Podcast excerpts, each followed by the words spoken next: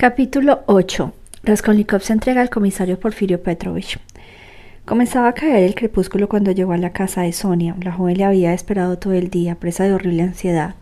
Dunia había ido a verlo por la mañana, recordando que Sidrigailov le había manifestado la víspera que Sonia estaba enterada de todo. No reproduciremos en detalle la conversación de ambas mujeres, ni sus llantos, ni los sentimientos que experimentaron una por otra. De esa entrevista Dunia obtuvo por lo menos el consuelo de saber que su hermano no estaría solo. Sonia era la primera que había oído su confesión, fue a buscarla cuando sintió necesidad de abrir su corazón a un ser humano, y lo seguiría a cualquier lugar que el destino lo enviase. Dunia no formuló pregunta alguna, pero estaba segura de que así sería y consideró a Sonia como una especie de veneración que en el primer momento confundió a la pobre joven y estuvo a punto de hacerla llorar tan indigna, se consideraba de levantar los ojos hasta ella. La bella imagen de Dunia cuando ésta la saludó con tanta consideración y respeto en su primera entrevista en el cuarto de Raskolnikov quedó para siempre grabada en su alma como en una de las visiones más hermosas y sublimes de su vida. Por último, Dunia, sin poder tolerar la angustiosa espera, había resuelto trasladarse al domicilio de su hermano, pensando que regresaría allí antes de ir a ninguna otra parte. Cuando se vio sola de nuevo, Sonia se había saltado otra vez por el terror al pensar que en efecto Raskolnikov podía recurrir al suicidio para poner fin a su tormento. Eso era asimismo lo que temía Dunia, pero mientras estuvieron juntas, las jóvenes trataron de convencerse mutuamente con toda clase de argumentos de que tal cosa era imposible y se sintieron más tranquilas. Mas apenas se separaron, una y otra volvieron a pensar solo en eso. Sonia recordó que Sirigailov le había manifestado la víspera que solo quedaban dos caminos a Raskolnikov a Siberia. ¡Oh! Puntos suspensivos. Conocía además el orgullo de la joven, su carácter, su amor propio y su carencia de fe. ¿Será posible que solo pusilanimidad y el temor a la muerte puedan decirme a seguir viviendo? Pensaba, mientras la desesperación se adueñaba de ella. El sol ya estaba en el ocaso. Sonia permanecía junto a la ventana mirando con fijeza el muro ennegrecido de la casa vecina. Cuando ya no dudaba de la muerte del desdichado, Raskolnikov penetró en la habitación. La joven dejó escapar un grito de alegría, mas al observar con atención el rostro de su amado palideció, quedando como clavada en un sitio. Bien, dijo Raskolnikov como una especie de mueca. Vengo a buscar tu cruz. Sonia, tú fuiste quien me aconsejó que fuera la primera encrucijada y proclamara mi delito a los cuatro vientos. ¿Qué te ocurre ahora? ¿También tú tienes miedo cuando voy a hacerlo? Sonia lo contempló estupefacta, asombrada del extraño tono de su voz. Un estremecimiento glacial recorrió su cuerpo, pero al cabo de un minuto adivinó que ese tono y esas palabras constituían pura ficción. Mientras hablaba, Raskolnikov mantenía la mirada fija en un rincón, como si temiera encontrarse con los ojos de él. Ya lo es, Sonia, he reflexionado y creo que en el fondo esto es lo mejor. Hay una circunstancia, pero sería muy largo de contar y por lo demás no importa. ¿Sabes lo que me irrita? Pensar que todos esos estúpidos, esos individuos con caras de bestias, formarán círculo alrededor mío, me mirarán como idiotas y me harán preguntas más idiota todavía a los que tendré que responder.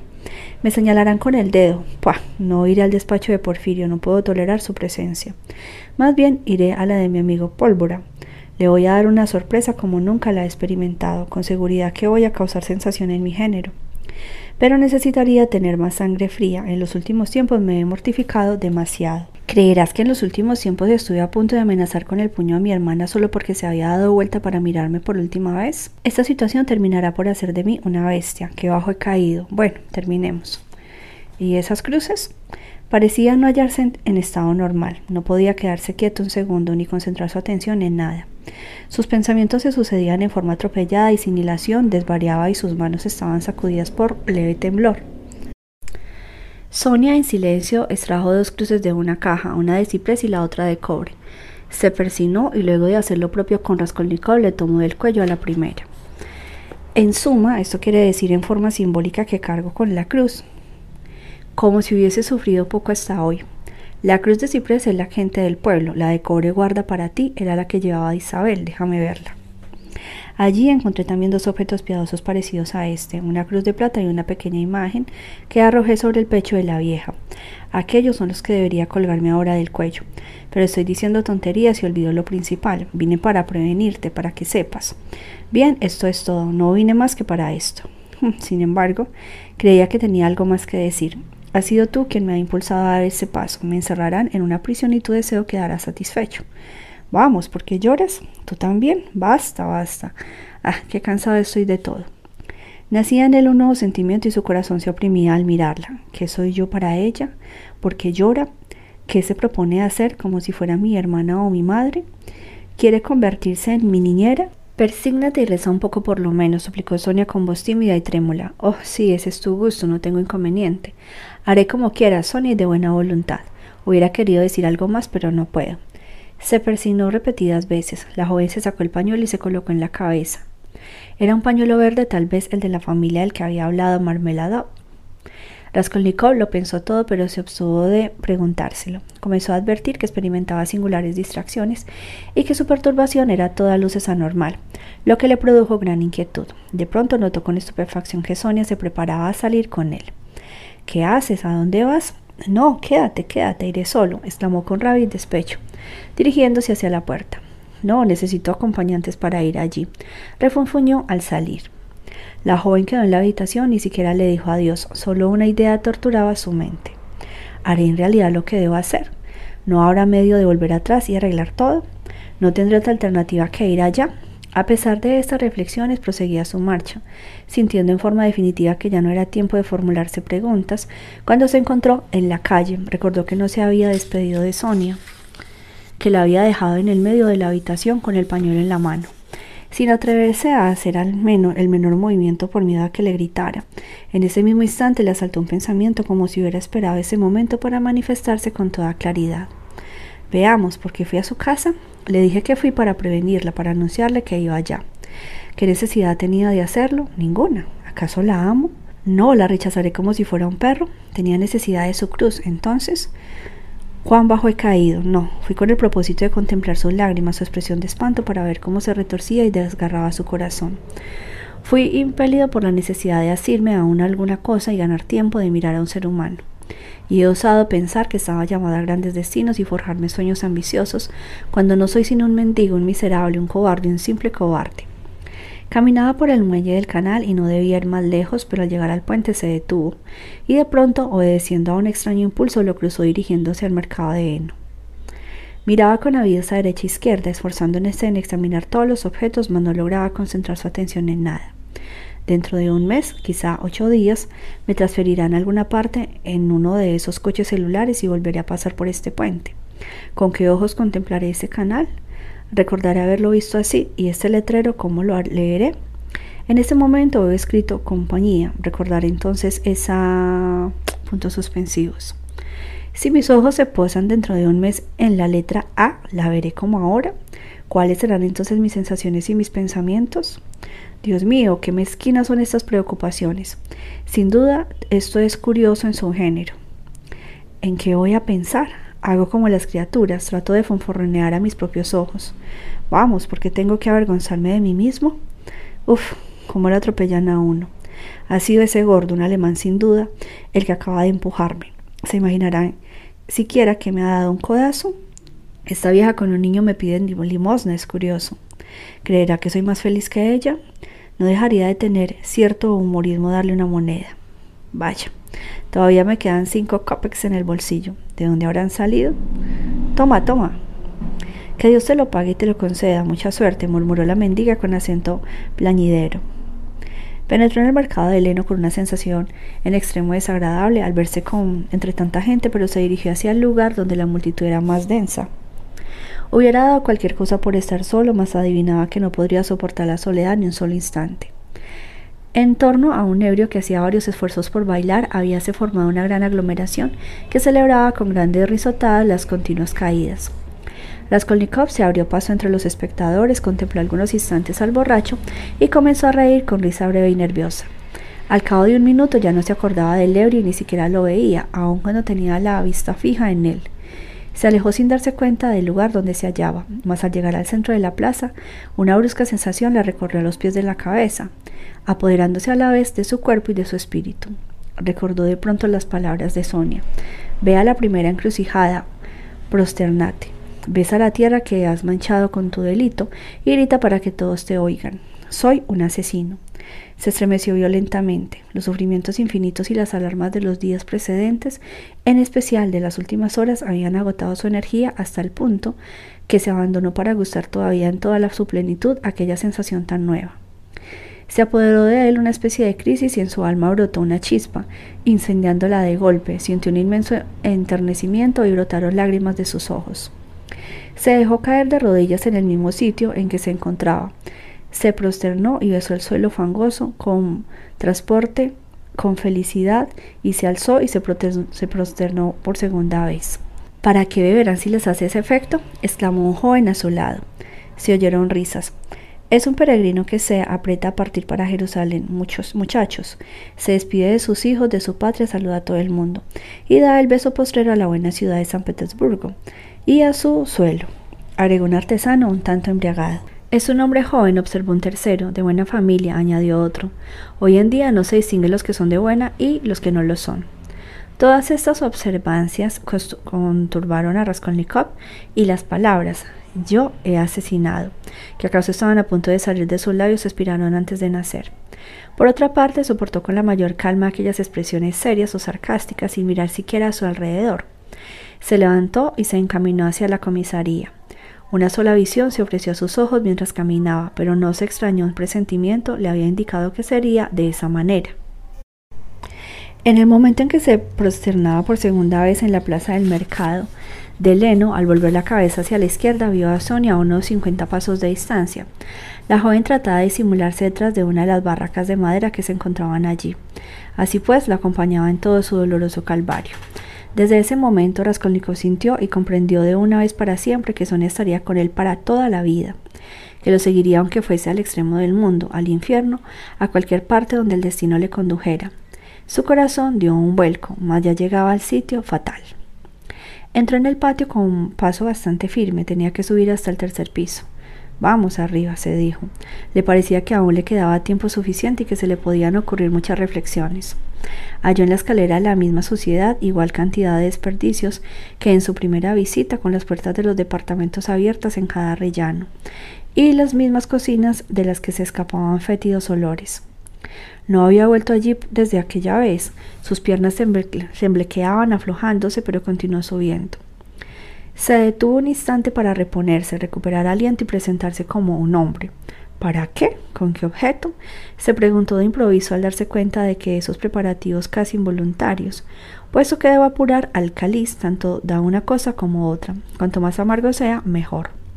En ese momento se ofreció a su imaginación la figura de Ilya Petrovich. Es posible que en realidad vaya a verlo, no podría dirigirme a otro, porque no a Nicodemus Fomish. Si fuera a buscar al comisario a su domicilio, por lo menos todo quedaría entre los dos. No, no. Voy a buscar al teniente Pólvora. Ya que es preciso beber ese cáliz, lo beberé de un solo trago. Sacudido por un violento escalofrío sin tener casi conciencia de sí mismo, abrió la puerta de la oficina.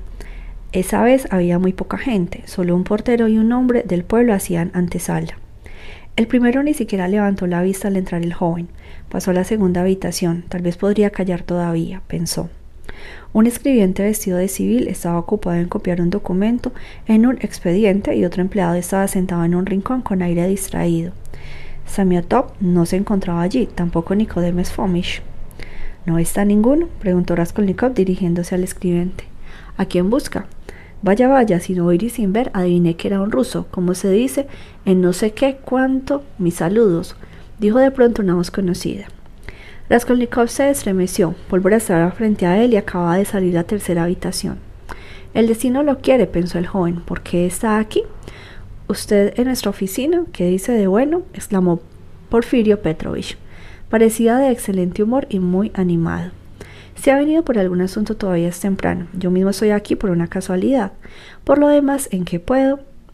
Le confieso que, como es su nombre, perdóneme si no lo recuerdo, Raskolnikov. Eso, eso es, Raskolnikov. Por un instante llegué a suponer que lo había olvidado. Le ruego no me crea tan puntos suspensivos. Rodion Romanovich, ¿me parece? Rodion Romanovich.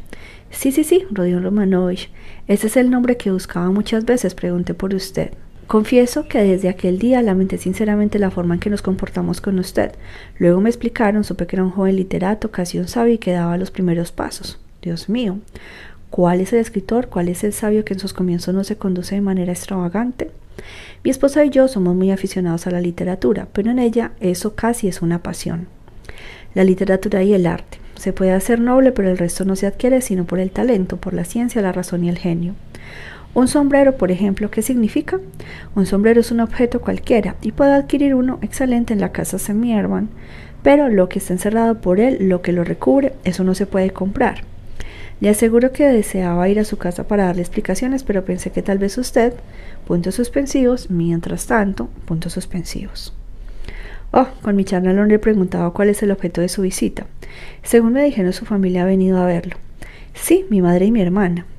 Tuve el honor y el placer de encontrarme con su señorita hermana, una joven tan instruida como encantadora. Lamento de verdad el altercado que tuvimos aquel día. Fue una maljada casualidad. Pero si concedí sospechas por su intempestino desmayo, las razones del mismo se comprobaron en forma que no deja lugar a dudas. Comprendo su indignación. Tal vez piense usted mudarse dada la llegada de su familia. No, no venía nada más que preguntar. Creía encontrar aquí a Top. Ah, sí, han llegado a ser amigos, ¿no es cierto? Pues bien, ya no está con nosotros, se ha ido. Sí, hemos perdido a Alejandro. Hemos perdido a Alejandro Grigorievich. Desde ayer no pertenece a la policía, presentó su renuncia y al partir tuvo un cambio de palabras gruesas con todos nosotros. Llevó su descortesía hasta el punto de afirmar que en muchos años grandes le falta experiencia nada más. Nosotros abrigamos ciertas esperanzas con respecto a él, pero vaya usted a fiar en vuestra brillante juventud. Según creo, se propone seguir estudiando para obtener un título con el fin de venir después a decirnos que ha triunfado en la vida y a echárnoslos en cara. Su caso no puede compararse con el de usted ni con el del señor Rasuminskin. Ustedes han emprendido una carrera científica y ningún fracaso ni contrariedad puede desviarlos de la ruta que se han trazado. Para ustedes todo lo que forma la belleza de la, vida, de la vida, nihil es, no es así. Llevan la existencia del asceta, por lo menos del ermitaño, un libro, una lapicera colocada en la oreja, unas cuantas investigaciones científicas y ya tienen todo cuanto necesitan para ser felices. Yo mismo, hasta cierto punto, ¿he leído usted las memorias de Livingstone? No, yo sí. Hoy día, por otra parte, el número de nihilistas ha aumentado considerablemente y se comprende. ¿En qué tiempo vivimos? Le pregunto. Pero no será usted nihilista, me imagino, responde con franqueza ni tampujos. No, no, no tenga reparos en contestarme, haga de cuenta que habla consigo mismo. El servicio es una cosa y otra cosa es. ¿Se imaginó que iba a decir la amistad? No, no adivino. No, la amistad sin el sentimiento del hombre y el ciudadano, el sentimiento de la humanidad y del amor hacia el Todopoderoso. Bien está que yo sea un personaje oficial, un funcionario, pero no por eso tengo que dejar de sentir siempre en mí al ciudadano, al hombre. ¿Se ha referido usted a Samiotov? Pues bien, ese muchacho es capaz de provocar escándalos en sitios de mala fama cuando tiene en la cabeza unas copas de champaña o de vino del don. En cuanto a mí, ardo de celo en el desempeño de mis obligaciones, por decirlo así, y además tengo una jerarquía o un grado, ocupo una situación. Soy casado y padre de familia, cumplo con mis deberes de hombre y de ciudadano, mientras que él, ¿qué es? Permítame que le pregunte quién es él. Me dirijo a usted como a un hombre ennoblecido por la educación. Vea, las parteras se están multiplicando más allá de la medida. Raskolnikov lo miró con expresión de asombro. Las palabras de Petrovil, quien según toda evidencia acababa de levantarse de la mesa, resonaban en sus oídos como rumores carentes de sentido. No obstante, comprendía mal o bien una parte de ellas. Interrogaba con la mirada a su interlocutor, sin saber cómo iba a terminar todo aquello. Habló de esas jovencitas dulces de caballos cortos. Prosiguió el inagotable Ilya Petrovich que cursan estudios en las universidades, las llamo parteras, y creo que este nombre les es bien aplicado. Estudian anatomía, fisiología y qué sé yo cuántas cosas más. Dígame usted si caigo enfermo, ¿cree por ventura que voy a llamar a una de esas señoritas para que me cure? Ja, ja, ja, ja. Soltó una estrendosa carcajada, encantado de su espiritualidad. Admitamos que se trate de una sed inmoderada de instrucción, pero una vez lograda la misma, basta. ¿A qué conducen los abusos? ¿Por qué razón una persona que eso se cree instruida tiene que insultar a los demás como lo hace ese inservible Samiadov? Insultarme a mí, pero el mal ejemplo cunde. Lo mismo ocurre con los suicidios. No puede figurarse cómo se está propagando esa costumbre. La gente se gasta hasta el último copper y después al río o un tiro en la cabeza. Jovencitas, muchachos, ancianos. Esta mañana nos informaron que un individuo que llegó hace poco a esta ciudad, Neil Pavlich, en el Paulish, ¿cómo se llamaba ese caballero que se le daba la tapa de los sesos en el viejo Petersburgo? Sirgailov, contestó con voz ronca y en tono indiferente alguien que se llamaba en la habitación contigua. Raskolnikov se estremeció. ¿Sirigailov? ¿Sirigailov se ha suicidado? exclamó. ¿Cómo? ¿Lo conocía usted? Sí, lo conocía, hace poco que llegó aquí. En efecto, hemos averiguado que vino a San Petersburgo poco después de perder a su esposa. Era un hombre de costumbres licenciosas. Ha puesto fin a su existencia desrejándose un balazo en la cabeza. En una libreta que se halló sobre él escribió unas palabras diciendo que moría en plena posesión de sus facultades mentales y que no se culpará a nadie de su trágica determinación. Según parecerá un hombre de fortuna. ¿Cómo lo conoce usted? Tuve oportunidad de tratarlo. Mi hermana había sido institutriz en su casa. Mm, vaya, vaya. Entonces estará usted en condiciones de suministrarnos alguna información del suicida. ¿No sospechaba que abrigase el propósito de eliminarse? Ayer lo vi, bebía champaña. No, no me imaginaba. Raskolnikov experimentó la sensación de que un peso enorme se abatía sobre él y lo aplastaba. Observó que se está poniendo muy pálido. La atmósfera de esta oficina es sofocante. Sí, ya siempre puede que me vaya, balbuceó Raskolnikov. Discúlpeme la molestia que le he ocasionado.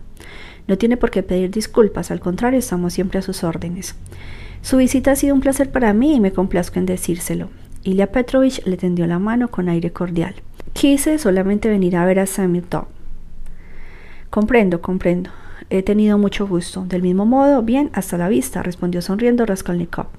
Abandonó la habitación con paso vacilante, sentía que la cabeza le daba vueltas y que las piernas se negaban a sostenerlo. Comenzó a descender la escalera apoyándose con la mano en la pared. Le pareció que un portero que llegaba un excedente en la mano, un expediente en la mano, le daba un empeñón al pasar, como un perro que ladra en el primer piso y que una mujer le arrojaba algún objeto, gritando para hacerlo callar. Llegó al extremo inferior de la escalera y salió al, patio. Afuera, cerca de la puerta, Sonia pálida como un cadáver lo miró con expresión desesperada. Se detuvo ante ella. Una expresión de indescriptible dolor transfiguró los rasgos de la joven. Abrió los brazos con un gesto de infinita congoja, y sus labios convulsos no pudieron articular una sola palabra. Raskolnikov retrocedió tambaleándose como si hubiera recibido un manazo en el cráneo. Luego giró sobre sus talones, volvió a subir y penetró de nuevo en la comisaría. Ilya Petrovich estaba ocupado en la revisión de unos papeles. Frente a él estaba el portero que había tropezado con Raskolnikov en la escalera. Ah, ¿usted por aquí otra vez? ¿Olvidó alguna cosa? ¿Pero qué le sucede? Con los labios blancos como la cera y la mirada fija y vidriosa, Raskolnikov se adelantó lentamente y se apoyó con una mano en el escritorio. Quiso decir algo, mas solo pudo emitir sonidos ininteligibles. ¿Se siente mal? A ver, pronto, una silla. Siéntese, siéntese. Traigan un poco de agua. Raskolnikov se desplomó en la silla, pero sus ojos no se apartaron del rostro de Ilya Petrovich, que parecía muy alarmado y sorprendido. Por espacio de un minuto se contemplaron en silencio, trajeron el agua. Yo fui, comenzó Raskolnikov. Veo unos sorbos, el joven rechazado con un ademán el vaso y en voz baja pero clara y distinta pronunció haciendo varias pausas. Yo fui quien asesinó a hachazos a la vieja prestamista y a su hermana Isabel con el propósito de robarlas. Ilya Petrovich quedó con la boca abierta. Acudió gente de todas partes. Raskolnikov renovó su declaración. Bueno, esta es la página 487. Aquí llegamos al final del libro. Continúa el epílogo, que lo voy a leer también porque pues trae parte como de la historia de Raskolnikov en Siberia. Así que en el próximo audio eh, lo puedes escuchar.